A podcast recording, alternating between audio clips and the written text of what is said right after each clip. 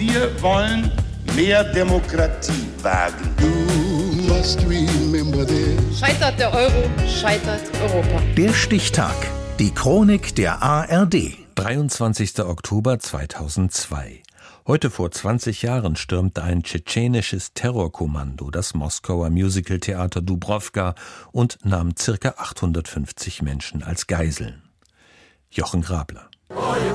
Die Pause ist zu Ende, fünf Minuten nach neun, Vorhang auf, weiter geht's mit dem zweiten Akt. Nordost, ein schöner Musicalabend. Gehört das zur Inszenierung? Aber nein, das ist bitterer Ernst. Maskierte Männer sprangen auf die Bühne und schossen mit Maschinenpistolen. Sie erklärten die Zuschauer zu Geiseln und drohten mit der Erschießung der Schauspieler. Angeblich sollen die Geiselnehmer tschetschenische Rebellen sein. Ihre Forderung, das Ende des Kriegs in Tschetschenien. Schon mehr als drei Jahre dauern im fernen Tschetschenien die Kämpfe für die Unabhängigkeit von Russland. Mit enthemmter Gewalt auf beiden Seiten. Dieser mittlerweile zweite Tschetschenienkrieg ist nun mitten in Moskau angekommen. Im Dubrovka-Theater bringen rund 40 Geiselnehmer 850 Menschen in ihre Gewalt. Zurzeit kommt niemand aus dem Gelände heraus und niemand herein. Verhandlungen mit den Geiselnehmern wurden aufgenommen. Während draußen Sicherheitskräfte das Viertel abriegeln, drehen drinnen die Geiselnehmer ein Video. Ihre Forderung? Abzug der russischen Truppen aus Tschetschenien. Frist eine Woche. Sonst müssen die Geiseln sterben.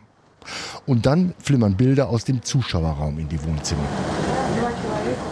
Frauen, Kinder, Männer in Sitzreihen, ruhig gefasst. Doch je länger das so geht, desto prekärer wird ihre Lage.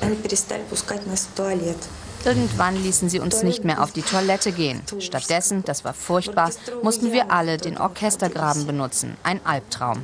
Wenn man etwas falsch machte, wurde einem gleich die Pistole ins Gesicht gehalten und es hieß, ein Wort und du gehst zu Allah. Schwer bewaffnete und vermummte Männer bewachen die Geiseln, Frauen, Sprengstoffgürtel um das schwarze Gewand gebunden, gehen auf und ab.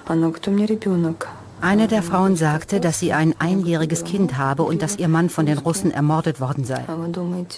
Sie fragte, warum werden wir getötet? Ich bin völlig verzweifelt.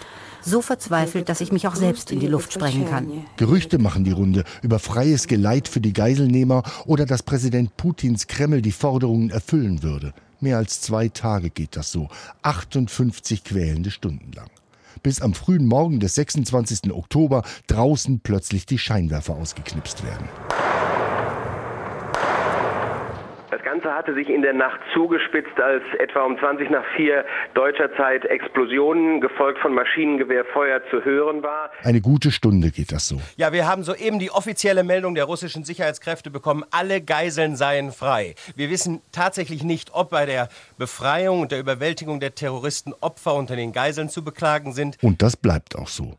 Eine genaue Untersuchung der Erstürmung des Dubrovka-Theaters hat es nie gegeben. Sicher ist nur, die Einsatzkräfte haben Betäubungsgas in das Theater geleitet. Das Gas hat die Geiselnehmer schachmatt gesetzt. Die wurden dann entweder im Feuergefecht getötet oder mit gezielten Kopfschüssen. Keine Bombe wurde gezündet. Das Feuer auf die Geiseln wurde nicht eröffnet. Und trotzdem sind am Ende etwa 125 Geiseln tot. Weil nach dem Gaseinsatz die nötige medizinische Versorgung fehlte. Präsident Putin bittet die Angehörigen öffentlich um Entschuldigung. Die Sicherheitskräfte hätten keine andere Wahl gehabt. Die Zusammensetzung des Gases ist allerdings Staatsgeheimnis. Bis heute. Es wurde nur einmal eingesetzt. Bei der Geiselnahme im Dubrovka-Theater. Die begann heute vor 20 Jahren. Der Stichtag. Die Chronik von ARD und Deutschlandfunk Kultur. Produziert von Radio Bremen.